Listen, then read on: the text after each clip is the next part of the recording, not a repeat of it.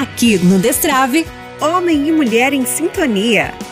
Olá, aqui quem fala é a Laila. Oi, aqui é o Vinícius. Hoje nós queremos falar com você sobre a tríplice concupiscência. A famosa concupiscência da carne, concupiscência dos olhos, a soberba da vida e falar sobre o que que tudo isso tem a ver com a teologia do corpo, o que isso tem a ver com a nossa vivência da afetividade, da sexualidade, a nossa busca por Deus. Estamos chegando perto aí do tempo quaresmal e dentro das leituras que são propostas, tem aquela famosa leitura da tentação de Jesus no deserto, onde, vou ler aqui para vocês, se encontra em Lucas, capítulo 4, versículos de 1 a 13. Vai dizer: Jesus, cheio do Espírito Santo, voltou do Rio Jordão e, no Espírito, era conduzido pelo deserto. Ali foi posto à prova pelo diabo durante 40 dias. Naqueles dias ele não comeu nada e, no final, teve fome. O diabo então disse-lhe: Se és o filho de Deus, manda que esta pedra se transforme em pão. Jesus respondeu: Está escrito: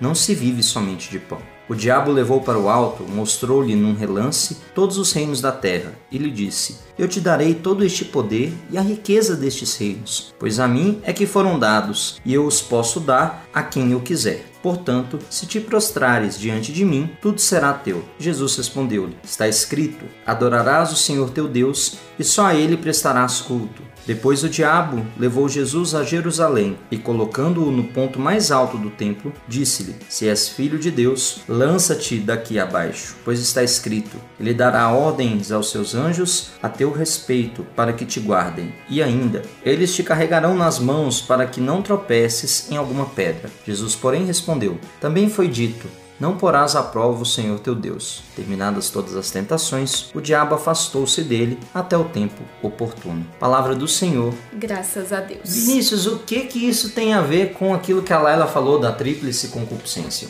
Pós-pecado original, depois que o homem abandona estar com Deus, abandona esta relação de amor com Deus, lá em Gênesis 3, o que que nós percebemos? Existe dentro do homem a concupiscência. O que, que, é isso? Consequência do pecado original, a concupiscência é a inclinação que o homem tem para fazer o mal, para estar afastado de Deus.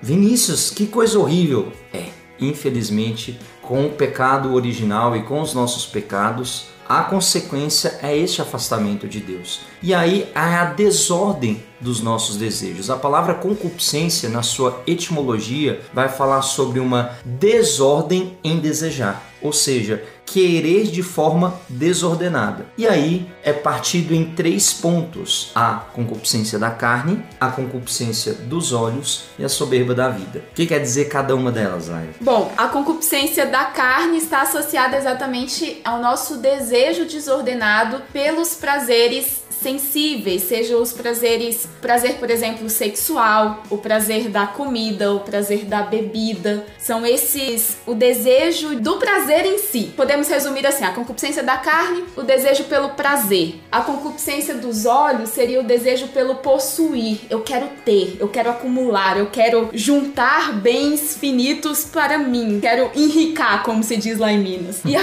e a soberba da vida está associada ao nosso desejo pelo poder o desejo de querermos, em outras palavras, sermos nós deuses de nós mesmos. PPP, né? O prazer, o possuir e o poder. São estas três tendências que nós temos, essas três inclinações que nós temos pós-pecado original desordenadas e que nos causam uma série de problemas no nosso dia a dia. Se pararmos para olhar, os nossos pecados atuais, os nossos pecados do dia a dia, se baseiam nestas três concupiscências. Ou é o desejo desordenado pelo prazer, ou é o desejo desordenado por dominar ali, por ter um poder, ou é um desejo desordenado por possuir alguma coisa. Mas a igreja, como boa mãe que cuida dos seus filhos, nos convida a vencer esta tríplice concupiscência e mais do que nos convidar, nos dá os meios para isso, a partir daquilo que nosso Senhor diz nesta passagem que o Vini leu. Percebam que a tríplice concupiscência, de certa forma, ela nos leva a entender os pecados capitais: luxúria, avareza, é, ira e, tantas outras, tantos outros aí, né, dos sete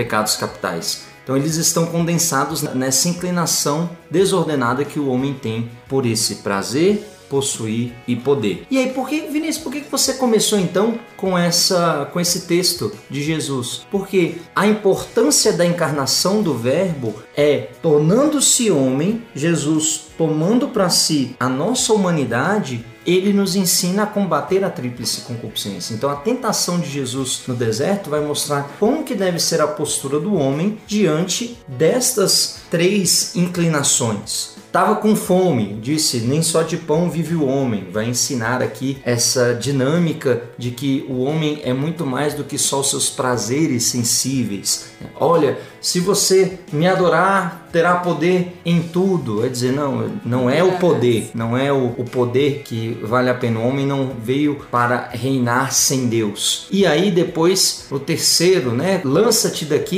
e não tentarás o Senhor teu Deus. Por que, que ele vai falar isso? Para mostrar desta obediência a Deus. Que a gente quer trazer aqui para você. Nesse tempo de quaresma, nós somos convidados a fazer uma profunda análise das nossas inclinações. Quais são as inclinações mais é, latentes em nosso coração e combatê-las? Como? Com três remédios que serão explicados no nosso próximo programa. Quer saber? Então não perca, nós vamos falar sobre os três remédios que ajudam o homem a viver livres desta inclinação totalmente, a gente vai falar um pouco mais no próximo episódio. Então, não deixe de nos acompanhar, de nos seguir aqui né, nesse programa e também deixar o seu comentário aí nas, nas redes sociais. Deus te abençoe e até a próxima, se assim Deus nos permitir. Até mais.